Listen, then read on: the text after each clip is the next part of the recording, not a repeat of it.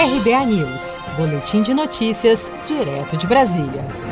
Governo prevê um déficit de 787 bilhões de reais em 2020. O Ministério da Economia informou nesta quarta-feira, 22 de julho, um déficit primário nas contas do governo que deve ultrapassar os 787 bilhões de reais.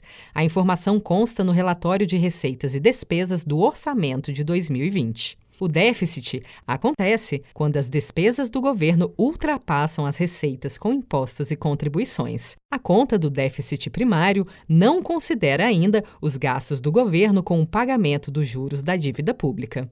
Na última terça-feira, em coletiva de imprensa, o presidente da Câmara dos Deputados, Rodrigo Maia, falou sobre os objetivos das propostas para a reforma tributária. A reforma tributária é baseado em, no que está redigido no objetivo das propostas. Então, do meu ponto de vista, é importante que a gente possa avançar nesse debate, a discussão dos impostos sobre bens e serviços. O governo traz a unificação de dois impostos federais.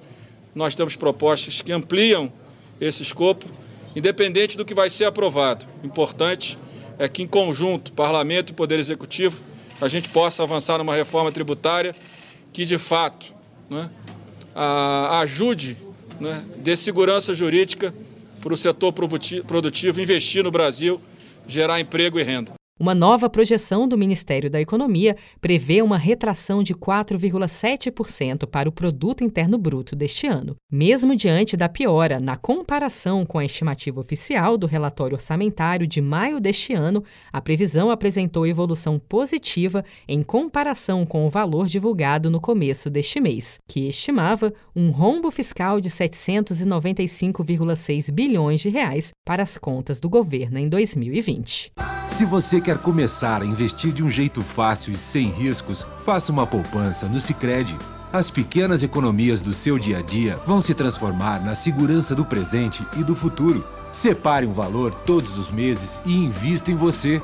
Poupe com o Sicredi, pois gente que coopera cresce. Com produção de Gisele Monteiro, de Brasília, Daniele Vaz.